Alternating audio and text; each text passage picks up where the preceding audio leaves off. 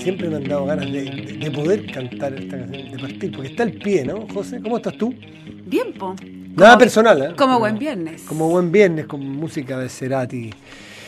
Y con muchísimos temas, con muchísimos temas, porque yo les quiero adelantar, les quiero contar el final del chiste. En la segunda mitad del programa de hoy tendremos a un estupendo crítico de teatro, porque Santiago Mil la lleva, se toma esta ciudad y otras y, nos va a contar lo imperdible. Solo eso te digo, lo imperdible de Santiago Mil con lujo y detalle para tentarte a ir al teatro. Ya, pero vamos a dar el nombre del invitado. Sí, ¿o sí, por supuesto. Javier, Ibacache. gran crítico de teatro. Va a estar con nosotros. Pero tenemos más, José. Tenemos más, vamos a hablar del polémico viaje de Michelle Bachelet a Cuba, que es ya como su casi último, parece, viaje como presidente. Me parece que es el... Creo que hay pendiente en Japón.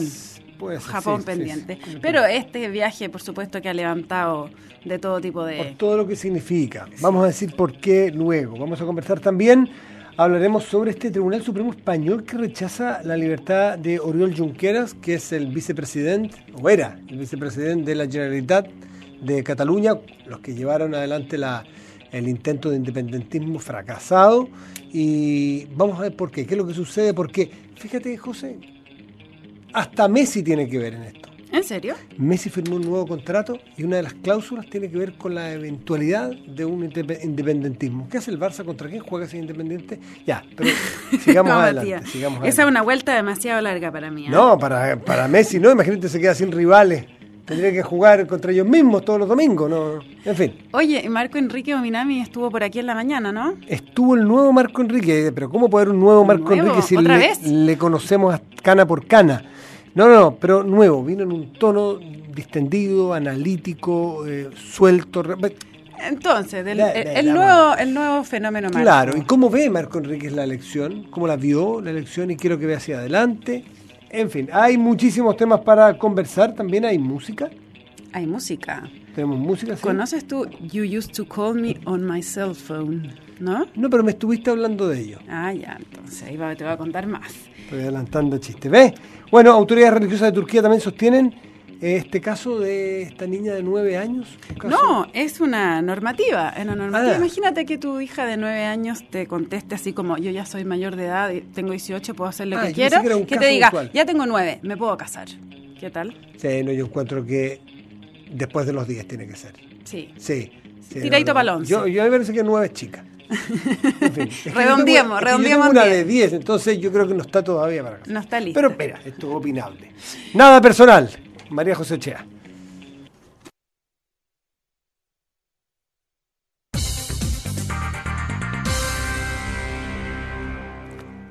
Muy bien, gracias Piedad.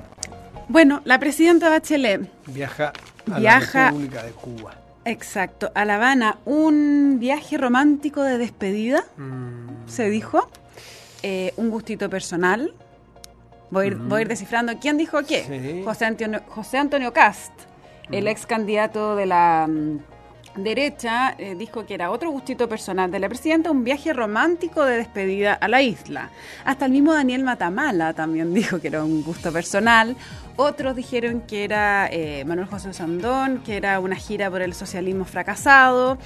Eh, ha tenido bastantes implicancias este viaje que hace la presidenta, que el lunes 8 de enero contempla una serie de actividades en La Habana que culminan, por supuesto, con una cita con Raúl Castro, mm. el manda más de la isla. Es un dictador que le quedan los últimos, los últimos meses, porque se iba ahora pronto, alargó por dos meses más su mandato, como hace lo que quiere, puede alargarlo dos, y si quiere tres, tres, y si quiere cuatro, cuatro.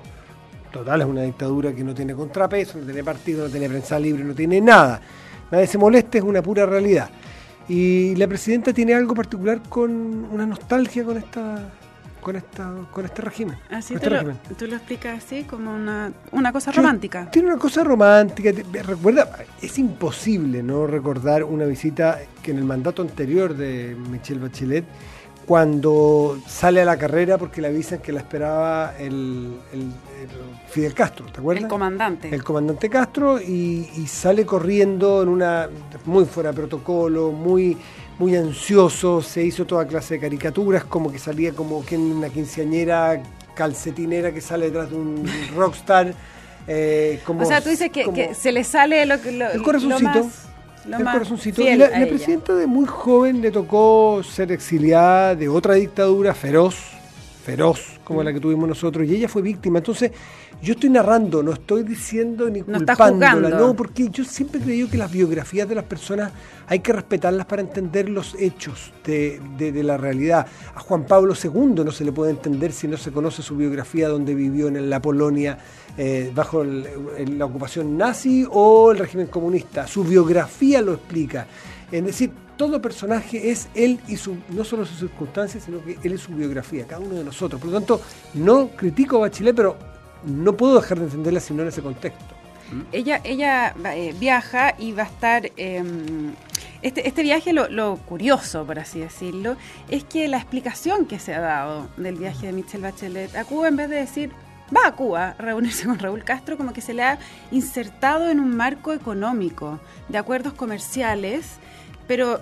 Y tenemos una balanza comercial eh, mínima. Vendemos tres candy y compramos dos tapitas de ron. Sí, no digamos que el intercambio comercial con Cuba es muy. Pero si la actividad. ¿Quién ha estado en Cuba sabe que la actividad comercial es inexistente? la prueba es que los pobres tipos no tienen qué comprar. Este, sí, cada día más yo te diría. Sí, pero yo he estado dos veces en distintas fases del tiempo largas y la variación es bien mínima. Pero es un, viaje curioso que eh, ni siquiera va acompañada del canciller Heraldo mm. Muñoz. Él ha explicado, ha dicho que, que, no va por motivos familiares, porque creo que su señora tuvo una mm. cirugía o tiene una cirugía este fin de semana. Pero la verdad es que este viaje no ha estado exento de, de polémicas, de, cuestión, de cuestionamiento. La presidenta va a estar em, en la mañana, muy temprano, del lunes 8, en la inauguración de un seminario empresarial Chile-Cuba. Y va a estar el ministro de Economía con ella, Jorge Rodríguez Grossi pero lo curioso es que tampoco se sabía quién era la delegación de empresarios que la va a acompañar. Eso todavía está en, interroga, en interrogación. Después eh, se reúne con el cardenal presbítero de Santos, Aquila y Priscila, así se llaman los títulos cubanos.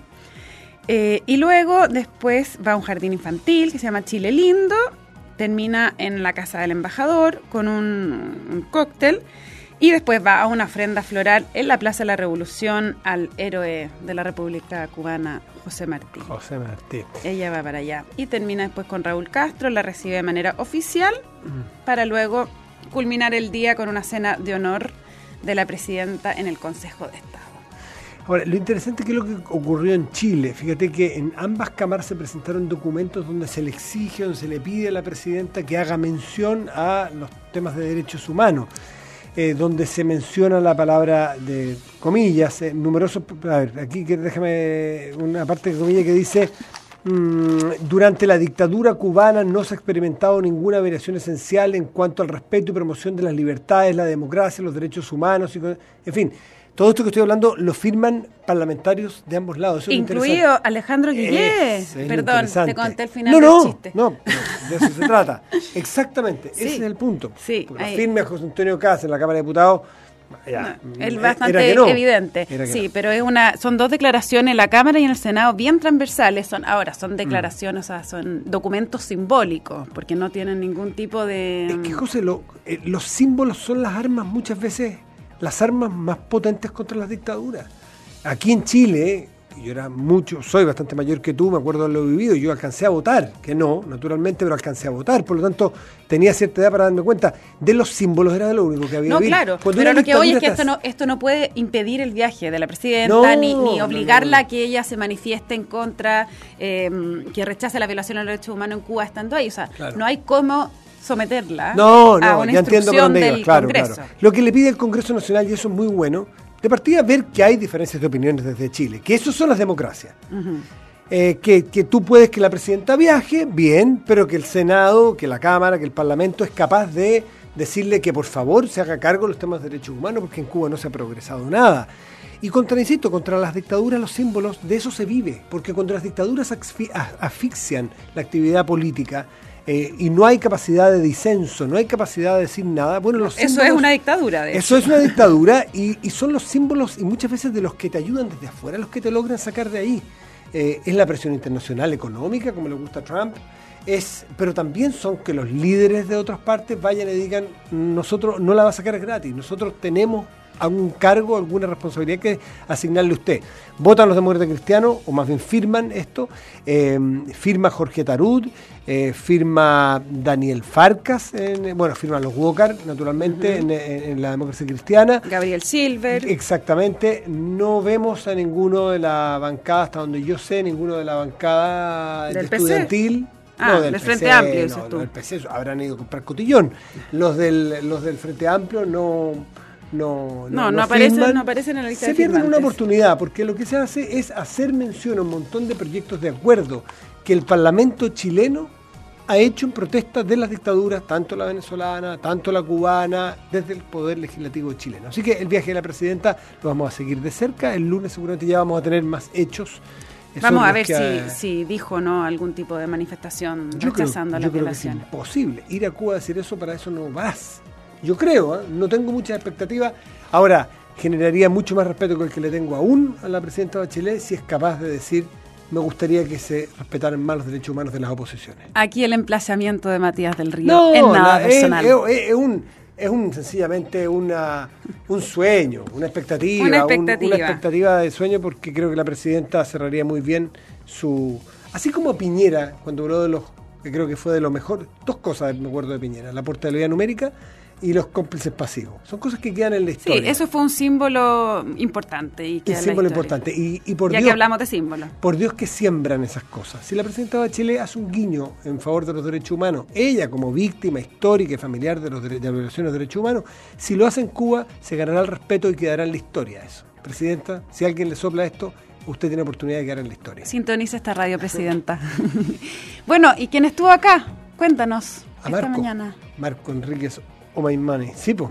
O my money. Así le decían a su padre cuando era ministro de Economía, ¿se acuerda? Me acuerdo, me acuerdo. Parece que, eh, bueno, además de estar, de haber dicho varias cosas, se veía un marco más reposado, más eh, tranquilo. Cuéntanos. Más, humano. No el robot que se veía a veces. Ya no es un bot. Exactamente. Eh, Meo ya no es un bot. ¿Qué edad tiene Meo? ¿Tiene unos 44? 45. Sí, no creo que más. No mucho más. No, podemos buscar pero, Sí, pero lo que tiene Meo es que es un, eh, un ¿cómo se llama? Un, récord bien, bien imposible. Mira, tiene 44. Un récord bien imposible de, superar a estas alturas. Con 44 años tiene ya tres campañas presidenciales en el cuerpo. ¿Y, le preguntaron si venía por otra, una cuarta? Eh, no alcanzamos, pero después yo estuve conversando afuera y él se ve distinto. En cambio, las anteriores siempre veía el horizonte, en el horizonte una campaña presidencial y ahora no la ve mucho. ¿Y pero cuando tú dices que está más, más sereno, más tranquilo, ¿en qué? ¿En qué se le nota? En que, en que no está... Porque por Dios que estuvo peleador en la última eso, eso, campaña. Bueno, eso se lo preguntamos y él dice, bueno, pues que hacer una campaña. Ya. En cambio aquí está reflexivo. Escuchemos una cuña, escuchemos una frase que dice que yo creo que representa un poco el sentido de lo que está pensando hoy día. Veo una nueva mayoría que en el fondo está completamente enamorada del Frente Amplio. Yo no, por ejemplo. Pero que en el ah, fondo quiere ser Frente Amplio. Esa es mi hipótesis más freudiana. Ellos quieren ser jóvenes y revolucionarios. Yo no lo encuentro ni jóvenes ni revolucionarios Frente Amplio, pero ellos, la nueva mayoría en el fondo, se muere de ganas de ser como ellos. Entonces sufre. Y yo creo que es un enorme error, porque la nueva mayoría hizo trampa, hizo un atajo el año 2013, hizo una alianza que es falsa, lo reconocen ellos mismos. Como es la frase de un senador, no leí el programa. ¿A qué se refiere con que él invitó aquí explícitamente a una gran alianza? Si seguimos desunidos nos van a ganar de nuevo, la derecha va a ganar de nuevo. La única forma es unirse, dejando todas cosas propias de lado, haciendo sacrificios cada uno de los sectores, pero uniéndose con lo que tienen en común. Ya, pero no, no, o sea, como estuviéramos hablando de la psicología del amor, no está hablando Marco Enríquez un poco desde el despecho al decir que la, que la nueva mayoría está enamorada del Frente Amplio, de alguna manera está diciendo, no estaré enamorada de mí. Claro, porque él yo soy fuera de esa relación de pareja. Un poco fuera y él quiere estar adentro, pero quiere estar adentro no a cualquier precio. Así lo leí yo. No al precio de sentirse joven y revolucionario, déjense de lecera. Esto, porque en alguna otra parte de la entrevista dice que, claro, el Frente Amplio eh, son muy jovencitos de la película al momento de no querer pactar nada en la presidencial y irse con la suya. Pero llegado el momento de negociar la mesa de la Cámara de Diputados, ahí sí que negocian. porque les interesa ser presidente de la Cámara de Diputados. Entonces, ¿qué? ¿Es más importante ser presidente de la Cámara de Diputados o de Chile? Ya, o sea, en el fondo, pero también... Es una crítica muy dura, es decir, es bien, bien crítico. Es bien crítico, pero eh, lo, que, lo curioso que tiene él y que mm, yo me di cuenta, en, bueno, todos nos dimos cuenta en la campaña, es que eh, al mismo tiempo que pide, que dice esto, que hay que hacer una gran alianza para que no vuelva a ganar la derecha, mm. que me imagino en la cual él, de la cual él, quiere ser parte, al mismo tiempo le pega a sus eh, potenciales compañeros de alianza con una fuerza eh, que es poco, poco invitante a hacer una coalición, ¿no? Sí, pero es que, es que él, por lo que yo lo entendí, él siente que si no, si no nos eh, curamos las heridas y las cerramos así sin, sin decirnos la verdad, de poco sirve tener una coalición. Es decir, pongamos todo, discutamos lo que tenemos que discutir, pongamos las diferencias sobre la mesa y juntémonos a través de lo que nos une es un mundo progresista hacia adelante, pongámonos a la, a la derecha, si no la derecha nos va a seguir ganando, pero en esta diferencia, que lo que ha salvado a la izquierda o a la centroizquierda es que ha tenido lideresas como es. si no existe Michelle Bachelet, eh, que lo dijo Francisco Vidal sentado hoy mismo. O Beatriz Sánchez ahora. Bueno, pero lo dijo también Francisco Vidal. Ya no tenemos Ángel de la Guarda. Así lo dijo Francisco Vidal ayer, mm. ahora lo dice Marco Enrique Minami hoy, aquí en Hablemos en Off. No vamos a encontrar en, principio, otra, otro ángel de la guarda que nos convoque sin necesidad de leer nuestros programas. Como ya no lo tenemos, juntémonos a través de hacer programas comunes. Estuvo interesante, está en otro tono, eh, por lo que dijo Marco Enrique, va a salir mucho de gira, va a viajar mucho, muchas... Eh, muchísimas conferencias en universidades, pero en es, su trabajo. Es su trabajo. Es su trabajo. Esto es como, esto es como los cantantes que, que va de gira y cada cuatro años entra a estudio y grabar un disco nuevo, pero luego sale de gira nuevamente. Y eso es Marco Enrique, un tipo que tiene un producto interesante que vender afuera, hijo de guerrillero, exdiputado, cineasta, tres veces candidato presidencial. Es una historia como pocas. Sí, tiene un buen, tiene, un, buen cuento que contar. Tiene un muy buen relato. Entonces, eh, eso es lo que vimos, pero hace una invitación concreta y al tono Marco Enrique, pero yo lo noté más calmado. Bueno, nosotros los invitamos a todos a ver la entrevista, ¿no? Sí, pues está, en, en la página web de Duna. Matías.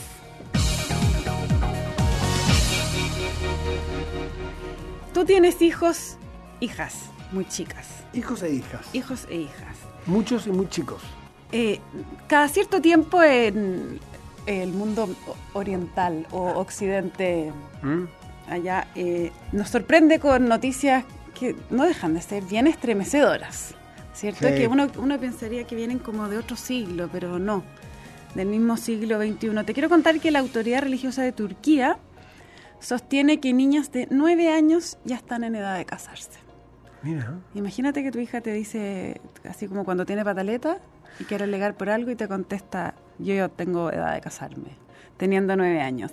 La oposición laica de Turquía organizó este jueves protestas en varias provincias para rechazar esta declaración de la Diyanet, que es como el Ministerio de Religión de Turquía, que tiene, fíjate que tengo un ministerio de religión, en la cual, eh, según la cual estas niñas alcanzan la edad núbil. La edad núbil es la edad en que las mujeres ya se pueden casar, así se llama. Eso, eso lo aprendí. No conocía el término, qué bonito. Yo tampoco, lo aprendí hoy día leyendo esto. Que hay varios, varios hombres y mujeres que se casan en edad bien poco núbil porque son bien inmaduros.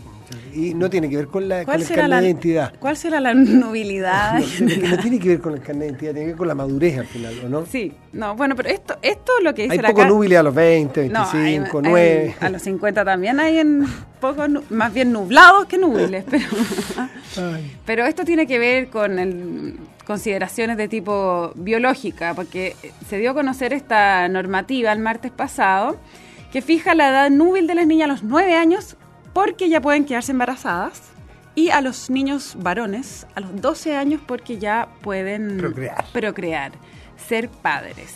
¿Ya? Y bueno, naturalmente organizaciones feministas han pedido incluso el cierre de este Ministerio de Asuntos Religiosos por explotación sexual, dicen a los niños. Eh, la, situación no dejó de complicar al gobierno de Turquía y un, alto miembro de esta Diyanet, que es el ministerio, eh, rectificó la postura de la institución y salió como a dar explicaciones, a decir, mire señores, no es que le estemos recomendando que se casen a los nueve, nosotros recomendamos que se casen a los 16, más o menos. dice que no, dice que una chica no se debería casar antes de los 17, ni un hombre antes de los 18. Nadie debería casar a niños de 9, 10 o 15 y va contra el Islam. Eso es lo que salió a decir, a, rectificar esta medida eh, la autoridad del Ministerio de Religión turca, eh, pero sí reconocen que la eh, determinación de que a los nueve años una mujer, niña, puede ser madre, no la van a cambiar. ¿Qué te parece? Es que lo que pasa es que a esta altura uno no le pueden parecer cosas, son tantos los abismos culturales que tenemos con esos países, está la diferencia, que es difícil comprenderlo, uno tiene que mirarlo, y porque hacer análisis desde el mundo occidental que vivimos nosotros y el mundo que viven ellos, eh, ¿tú te imaginas cómo puede ser el análisis cultural que haga un turco?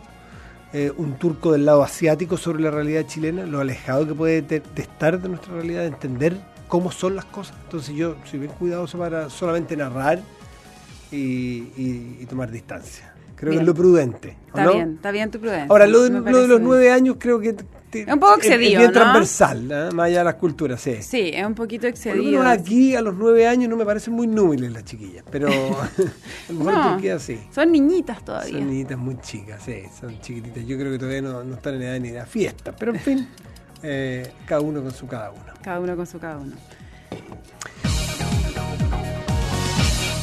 Mauro, nos queda espacio para contar una breve de España, una breve de Cataluña. Disculpe si se ofendió a alguien porque al hablar de Cataluña dije de España, pero todavía son lo mismo. Y decirles que el, Tribunal Supremo rechazó eh, hoy viernes el recurso del expresidente catalán, que es Oriol, Junqueras. Usted, si nos está viendo por streaming, lo ve aquí al fondo. Este era como siempre el lugarteniente, el segundo de Carles Puigdemont.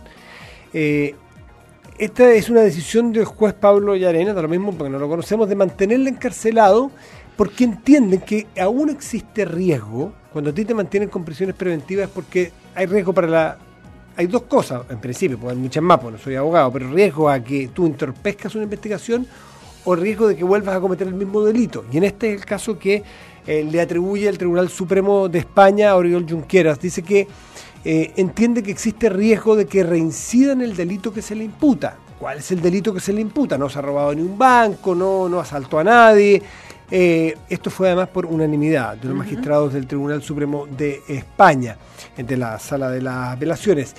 Los eh, delitos que se le imputan son rebelión, evidente, todos la vimos, todos estuvimos sobre la noticia, lo que sucedió en este proceso fallido de independencia de Cataluña, eh, sedición y malversación de fondos públicos. Y eso no ah. es que se robara al banco, ¿Y qué lo que era, es que utilizaron, al estar en el gobierno, así llamaba el gobierno, utilizaron fondos de la Generalitat, del gobierno provincial o, de, autonómico de, Cataluña, para la, eh, para la gesta independentista que llevaron adelante de manera fallida. No correspondía, porque no correspondía, era ilegal esta, eh, esta mm, la revuelta. En, la revuelta independentista o levantamiento independentista, por lo tanto, utilizar recursos de España, del país, pues. públicos que ellos administraban para esta acción que era ilegal, lo hace acreedor de el cargo de ser malversadores de fondos públicos. Los fondos públicos eran para usarlos en el bien de Cataluña, una Cataluña inserta en España y no para conseguir una independencia que era ilegal según el mismo Tribunal Supremo. Así que Oriol Junqueras va a tener que seguir a la sombra, no va a poder eh, gozar de la libertad que ha pedido. Y esto es muy interesante para verlo en el contexto de los intentos, o sea, tiene de alguna manera que el ex vicepresidente tiene que demostrar la intención de abandonar la vía unilateral que tienen hasta ahora de independencia. Y esto, tiene que demostrar que nunca más va a ser una revuelta. Y esto es complejo porque la elección del 21D, que fue reciente, el 21 de diciembre, demostró que en Cataluña está muy vivo el germen independentista. de hecho, más de la mitad de, eh, de, los votantes son de partidos que todavía aspiran a ser un, eh, un territorio y una nación independiente de la España unida. Así que noticias que nos mantienen alerta a lo que ocurre en ese país. Deporte. Sport. Seguimos hablando de rueda. Ya me está lateando este señor. No me habla bien, no me gusta, no me está gustando rueda. Antes de que entre a la cancha. No me gustan estos señores que su empleador, el Flamengo, dice que no tiene idea de rueda. Yo espero que si se va a ir rueda o se va a venir a Chile, inmediatamente, inmediatamente hable con su empleador para decirle, sabe que yo no voy a volver, inmediatamente busque a otro. ¿Está haciendo perder tiempo a Flamengo? ¿Es un tipo que no se preocupa de su empleador, que está dejando para venirse a otro? Pero si tú ayer ya dijiste que te gusta más Berizzo. Me gusta más el Toto Berizzo, pero yo dije por términos futbolísticos, pero la ah. actitud que está teniendo Rueda Como con Flamengo no me gusta. Me gusta que uno tiene que ser empático con a quien está dejando. Le avisa inmediatamente. Tengo una oferta, legítimo, me voy, no le quiero producir un problema. Le aviso inmediatamente. No quiero como mantener... Es como es como Tarzán. Tarzán es el que no suelta una liana sin agarrar la otra. No me gusta esa actitud. Es muy por encima. ¿Pero cuándo se va a resolver esto? No se sabe. ¿Pero hay un plazo o algo? No. ¿Por qué va a haber plazo si no vamos a jugar el Mundial? Sí, qué pena. ¿Qué plazo? Lo que sí, te quiero... Bueno, parece ser que en todo caso sigue siendo Rueda el hombre que va a ser. ¿eh? Todo indica que él es... Pero decirles que Polonia, Chile enfrentará a Polonia en uno de los partidos. Con esto Chile eh, va a enfrentar eh, a... Eran dos países escandinavos. Me parece que Suecia, Dinamarca y ya Polonia. Un ah, tercer rival para Chile. Chile un súper buen sparring, José para los equipos que van a ir al Mundial. Qué triste, ¿eh? pasamos de aspirar a querer aspirar a ser cabeza, cabeza de serie de un grupo del Mundial que estuvimos bien cerca. Hacer un, un ensayo. Hacer un buen sparring. Sí. Un equipo que va a ir al Mundial busca al mejor equipo que no va al Mundial para medir fuerzas antes de ir. Nosotros pasamos a hacer un sparring caro, un sparring bueno un second best. Bueno, es lo que hay. Es lo que hay, sí. Tenemos que sacar lecciones de eso. ¿Qué lecciones sacarías tú como experta en este tema? No, ninguna, pues yo solamente estaría picada, no sacaría ninguna lección. Estamos picados. Pero tenemos revancha. El fútbol, tú sabes cómo se pasan las penas de fútbol, ¿no? ¿No? Con fútbol. Sí, sí, no hay, no hay otra. El Manchester City prepara una nueva oferta para el Arsenal por el gran Alexis Sánchez en los ofrecimientos de los ciudadanos, que es el equipo del mundo que cuenta con más recursos frescos para contratar jugadores, ofrecería 34 millones de dólares por el Niño Maravilla, por el Tocopillano. Mira. Sí, yo lo noto un poquito mustio su fútbol. Lo noto triste en el Porque estará enamorado. No, no, no, no, eso, eso es razón de alegría. Eh, lo noto, lo noto con poca, con poca frescura futbolística. Yo creo que está chato en el Arsenal. O sea, a lo mejor es el momento de emigrar. De ir a jugar en el, en el City de Guardiola. ¿Tú estás de acuerdo con que se vaya al sitio de Guardiola? Yo estoy de acuerdo. Porque te gusta Guardiola. Sí. Como a todas las mujeres. ¿Cómo, qué, qué, qué, qué básica, ¿no? Qué, qué básica, qué básica. Es que siempre las mujeres dicen que somos los hombres los que miramos a las chiquillas. Pero mira, uno nombra a Guardiola, a las mujeres se le prenden a todos se le ponen los ojitos brillosos. No, los hombres miran a las chiquillas, las chiquillas miran a los hombres, por Dios. Ya, está bien, pero nosotros lo reconocemos. ¿Ah? nosotros lo reconocemos hidalgamente. Yo lo reconozco todo hidalgamente. ¿Te gusta Guardiola? Me gusta Guardiola, así que y me gusta Lexi, así que ya la dupla ah, estaría perfecta. Están ¿Ah? emparejados los dos, te quiero decir, así que sonaste. Bueno, yo también. Está bien, muy Ellos sonaron también. Oye, eh, ¿y el titular destacado? ¿Cuál es? Del día. ¿Te acuerdas cuando el otro día hablábamos acá de esta nueva iniciativa de las mujeres de Hollywood para juntar fondos y hacer unos fondos que puedan eh, ayudar a que otras mujeres que no son igualmente famosas ni tienen tanta plata mm. puedan defenderse de agresiones sexuales, eh, abuso, etcétera. Que te contamos que esto se llama Times Up, se acabó el tiempo, así se llama la organización, y que juntaron alrededor de 13 millones de dólares para dar inicio a esta campaña. Bueno, ahora eh, Times Up va a estar en la alfombra roja de los Globos de Oro, mm. ¿ya?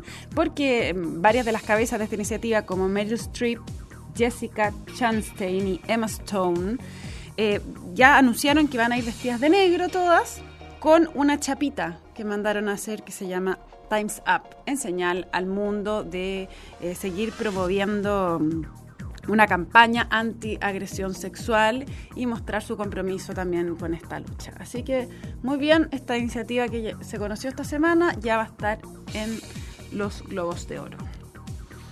Está muy bien, estupendo, estupenda la, la, gestión que se hace. Todo lo que se haga en esta materia creo que, que ayuda al cambio cultural necesario en el mundo entero. Totalmente. Con música. Madonna.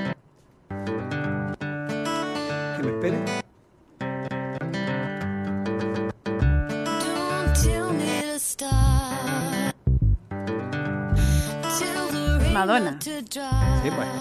Es Madonna y seguimos con mujeres eh, famosas, Mujeres Power. famosas, filantrópicas y que tienen causa. eh, En este caso, ¿cuál es la nueva causa de Madonna? Madonna, a través de su fundación, anunció la edificación de nuevas instituciones en Malawi, donde ya ha construido 10 establecimientos. Establecimientos me refiero a colegios, escuelas. O sea, Ella, es sostenedora. ella es sostenedora. ¿Qué te parece? Sospechoso. Cuenta, Matías. Bueno, con eh, Madonna de fondo, quiero, queremos saludar a nuestros auspiciadores, eh, querida José. Bodega San Francisco, tu empresa creció rápido y se quedó corta de espacio. Para eso, Bodega San Francisco cuenta con el espacio que necesitas, desde mini bodegas hasta grandes centros de distribución y todos los servicios necesarios para tu operación logística. Contáctalos en www.bsf.cl. Cuando se trata de tu futuro, no ayuda que te digan lo que quieres escuchar, sino lo que necesitas saber. En Cuprum te dirán si estás en el fondo equivocado, si necesitas ahorrar más para tu pensión, incluso si te han pagado las cotizaciones. Cuprum, su desafío es mejorar tu pensión. Y si te gusta ser dueño de cosas hechas con pasión y detalle, conoce el proyecto de inmobiliaria Indesa Tadeo 1091 en Las Condes. Cercano a plazas, colegios y universidades, pensando en tu calidad de vida y vida familiar. Conoce más en indesa.cl. Con Softland sienta la libertad de elegir, comprar, arrendar o cloud. Y ahora, en enero, Softland con un 30% de descuento en cualquier modalidad de adquisición. Visita www.softland.cl. ¿Sueñas con un viaje a Europa, Estados Unidos o a cualquier parte del mundo? Con las tarjetas Travel del Banco de Chile acumulas dólares premios y los puedes usar para viajar a cualquiera de sus destinos en el mundo con sus alianzas Travel Sky, Travel Delta, Travel Iberia y Travel British Airways. Banco de Chile. ¿Eres veranista? Entonces no dejes nada al azar en tus vacaciones. Elige Cocha para planificarlas. Siempre te darán buenos tips, vuelos, hoteles y paquetes, porque para un veranista cada día cuenta, no podemos equivocarnos. Viaja mejor con Cocha y cocha.com. Y si estás pensando en celebrar un cumpleaños o tienes una comida, organízate con totus.cl. Regístrate en el sitio, elige tus productos favoritos, tipo de despacho, compras y listo. Tu pedido llegará en la fecha y en la hora que tú elijas. Fácil, cómodo y conveniente. Totus.cl. Calidad y buenos precios a solo un clic. Y le damos la bienvenida a nuestro nuevo auspiciador, un clásico, Porsche, el nuevo integrante del equipo de Nada Personal y que a partir de este 2018 nos acompañará con todas sus novedades, increíbles modelos, lanzamientos, eventos, datos de lujo y deportividad, características de esta marca. Nuevamente, bienvenidos. Esperamos muy pronto poder visitarlos. La bienvenida es a Porsche. Bueno, y como lo anunciamos antes, viene teatro. Pausa primero y luego volvemos al teatro. Nos sentamos Exacto. en nuestras butacas para saber qué trae, qué es lo imperdible de Santiago Mil. ¿Quién es el invitado? Javier Ibacache. Nada personal.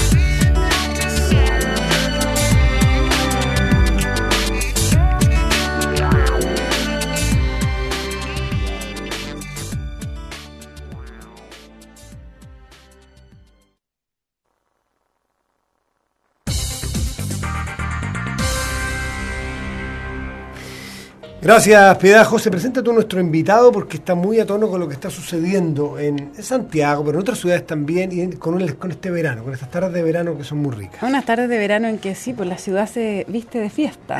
¿ah? Que es que empieza, eh, ya empezó el festival Santiago a Mil y está aquí con nosotros para conversar el crítico, destacado crítico de teatro, Javier Ibacache. ¿Cómo estás, Javier? Muy Javier. bien, ¿Cómo estás? yendo, viniendo y viendo teatro. ¿Desde cuándo? Déjame un poco más a lo macro. Nosotros que trabajamos con Javier hace años en la prehistoria, tengo la idea que, bueno, tú te dedicabas al teatro, pero el teatro no tenía la preeminencia que tenía. En enero se lo tomó el teatro. Eso es mérito de Santiago Mil en buena parte, pero hay un cambio cultural re importante ¿no? Sí, cuando uno mira en perspectiva el Festival Santiago Mil, que está cumpliendo 25 años, uno eh, constata efectivamente que lo que hizo en la práctica como evento más allá eh, o junto con la programación fue generar un hábito. Porque mm, hasta antes del año 94, que es cuando parte el festival, existían algunas muestras de verano, particularmente en el Parque Bustamante, que lo hacía el Teatro de la Universidad Católica, pero no esta sensación de que en enero Santiago podía hacer o tener una cartelera teatral. De hecho, muchas salas cerraban en enero y en febrero. Ahora uno lo espera más. Ahora más bien se ha convertido en el mes del teatro y eso ha sido muy positivo no solo para el festival, sino que también para otros eh, eventos, para otros eh, encuentros de teatro. Y eh, en la práctica hoy día es impensable mm. planificarse en enero sin ver al menos un par de obras de teatro. Tú decías que 25 años cumple. Sí, está cumpliendo 25 años. Es curiosamente, cuando uno comienza a mirar la historia, es uno de los primeros grandes encuentros que se comienzan a hacer arte escénica de manera estable. Em, y que partió en la estación Mapocho. Ah, la estación Mapocho, de hecho, se inaugura y uno de los primeros eh, eventos que tiene es el, llamado entonces Festival Teatro a Mil.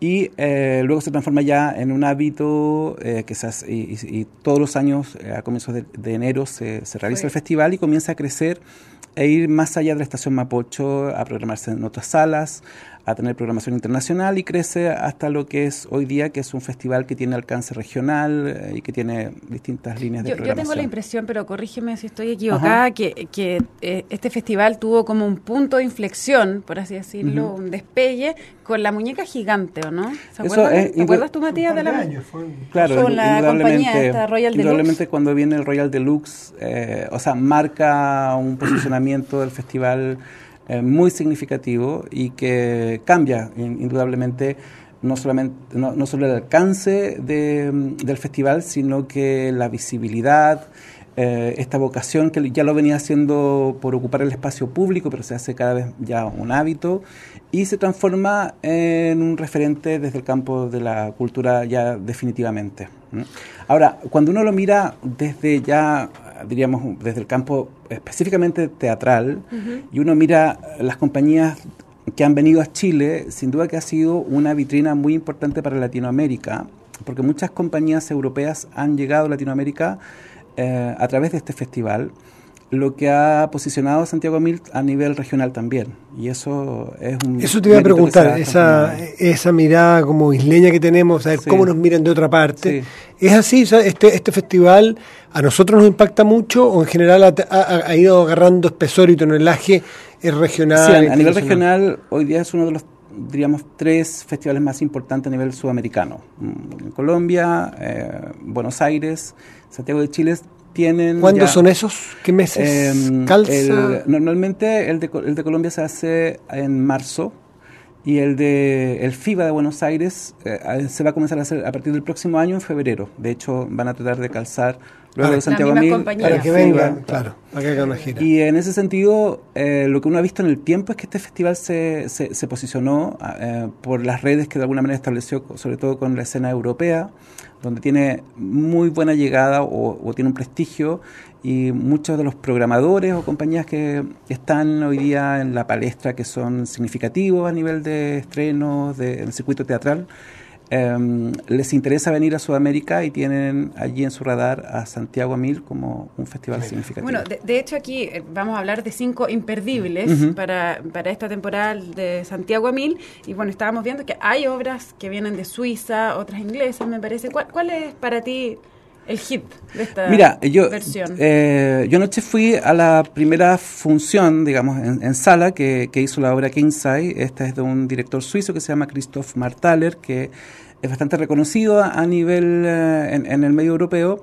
Eh, pero que es bastante desafiante ver una obra de él, porque él, más que hacer una obra tradicional, trabaja en un mix entre la música, digamos, eh, lo que podría ser una suerte de ópera o una derivada de la ópera, y la puesta en escena. Entonces lo que, lo que presenta en Kingside en concreto es un trabajo eh, muy pulcro desde el punto de vista estético, eh, que transcurre en una habitación de hotel, donde cuatro personajes que eh, no interactúan entre ellos, pero que están relacionándose de algún modo, oscilan entre interpretar canciones de un repertorio bien amplio, y por eso quien tenga una cultura musical bien amplia lo va a disfrutar más porque va desde Mozart, Wagner hasta los Jackson Five. Eh, Bien variado. Faltó despacito nomás. interpretados en vivo en una, en una situación un poco doméstica, ¿no? Em, que, transcurre en como una habitación metiéndose al baño en la, ducha. Por ejemplo, saliendo de la cama, es una habitación de hotel donde están entrando y saliendo de la cama. Y eso genera una sensación de extrañeza porque no es la típica obra, no hay un texto, no hay aparentemente una situación dramática, pero sí genera en el público, en un público que a lo mejor no maneja el, el repertorio musical, genera desconcierto, porque es como, te resulta extraño esto. Pero y, anoche había de esos dos públicos, este público un poco desconcertado porque quería entender, uno no siempre entiende todas las cosas, eh, y otro público que lo disfrutó más desde el punto de vista vocal, desde el punto de vista estético, porque es una puesta en escena muy atractiva visualmente. Esta es una obra que es King Size, que se da en el Teatro Municipal de Las Condes, esto es un poquito 3300, eh, Metro del Golf a las 18 horas, perdón, es a las 20 horas viernes y sábado y a las 18 el domingo. ¿Quedarán entradas para alguna de estas sí, cosas? Sí, quedan entradas para, para algunas de, estos. Para no abrirle el apetito a gente y después decir, mm, siga participando. es una obra suiza en alemán subtitulada. Sí, eso te iba a preguntar. ¿Cómo es la recepción del público en general, el público chileno, a las obras subtituladas? Yo diría teatro que, subtitulado? Claro, yo diría que a esta altura ya es... Eh, ¿Costumbre? Hay, hay, un hábito, al menos hay salas que están capacitadas, pero también no todas las salas tienen esa técnica como para poder sobretitular las eh, obras, pero ya hay un público que se ha ido habituando. Es más, se esperan ciertas cosas cuando hay una obra sobretitulada, o sea, se espera cierto nivel o cierto tipo de, montajes. ¿Esta es la imperdible? ¿Esta es la.? Esta yo diría que es una de las imperdibles de, este fin de semana. No, no, estoy seguro que es la joya de la corona, pero sí es una de las imperdibles de este fin de semana. Ya, hay que apurarse entonces para comprar la entrada. ¿Y la segunda? La segunda es una versión de la Odisea, que en verdad es, es para descubrir a un director chileno-alemán que se llama Antu Romero Em, que se ha formado, que, estudió en Chile, pero que eh, ha hecho su carrera en Alemania. Es un director de lo que podríamos llamar joven, emergente, em, y que llega a Chile con una versión de la Odisea eh, muy particular porque tiene, trabaja con dos actores em, nórdicos y, han, generan un lenguaje propio, podríamos decirlo así. O sea, no es una obra en noruego ni en sueco, es una suerte de habla que se generó especialmente para la puesta en escena. Entonces, eh, la situación que quizás roza un poco la, violencia, eh, es muy llamativa porque es una relectura de la Odisea de los hijos de Ulises, ¿ah? eh, que esperan al padre. Eh, normalmente lo que uno más eh, conoce es Telémaco, como ese hijo que está eh, esperando Ulises, pero acá incorpora a un hijo que normalmente no se habla de él o no está en los mitos oficiales. Em, y, lo interesante es, cómo convierte esto en una puesta en escena que tiene varias referencias a la actualidad, en el sentido del clima de violencia o, o cómo quiebra muchas veces la atmósfera. Yo creo que lo interesante de, este montaje es para el público que quiere eh, ver lo que llamamos teatro contemporáneo, es decir, un teatro un poco disruptivo, eh, un poco interpelador. Eh, no es para gustos muy, diríamos que buscan cosas muy suaves, no, al contrario, es, una, es una obra que, te, que te interpela.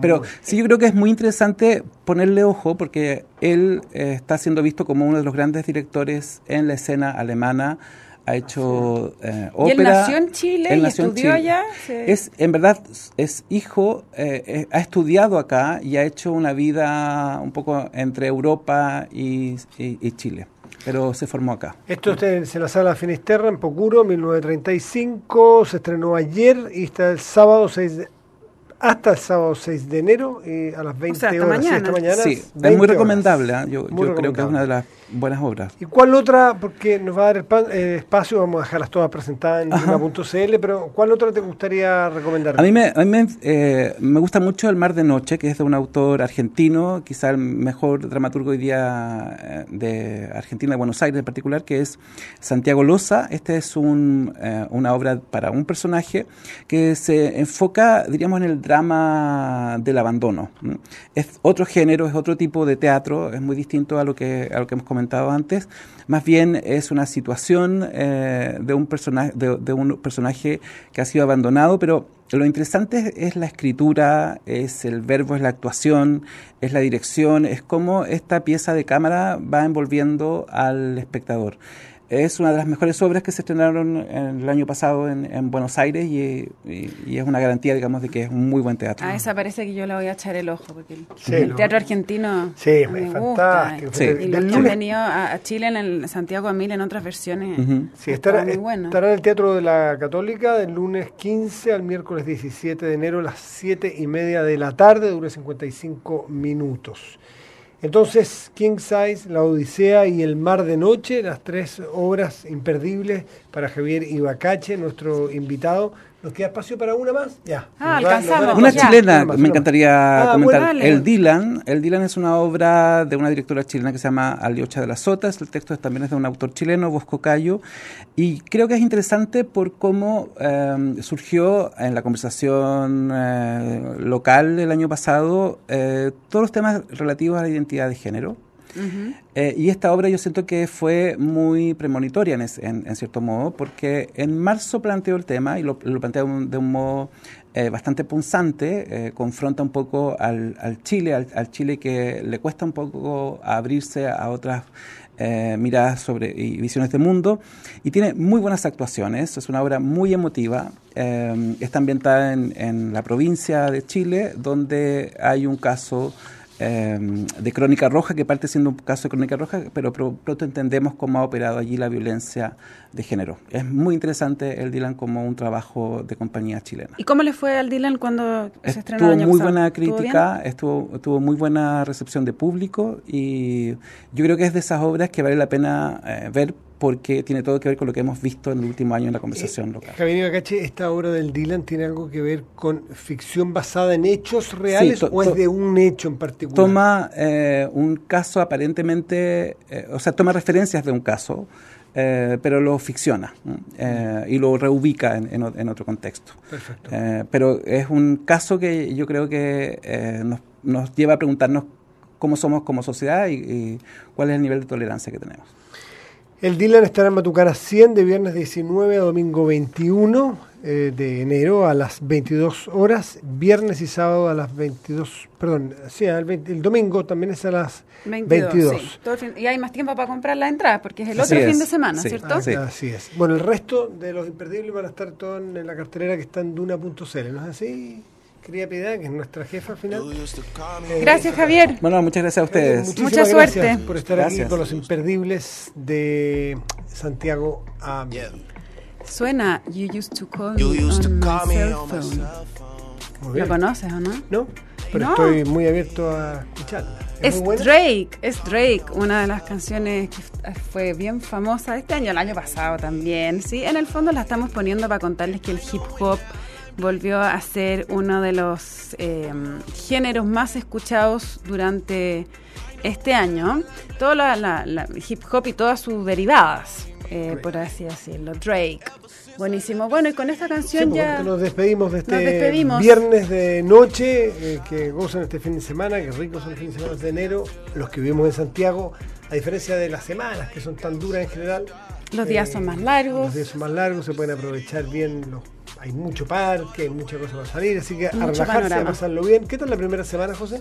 ¿Muy dura? Bien, bien, no, no. ¿Se te trató bien? Sí, se me trató, pero como una reina. Vuelves el lunes, entonces. Vuelvo el lunes, encantada, llena, llena de entusiasmo y agradecida de estar aquí. Bueno, habla bien de nosotros, de los cogedores que somos. José Chea, felicitaciones. Esta primera semana aquí en Nada Personal. Nos reencontramos entonces el lunes a las 7 de la tarde aquí mismo.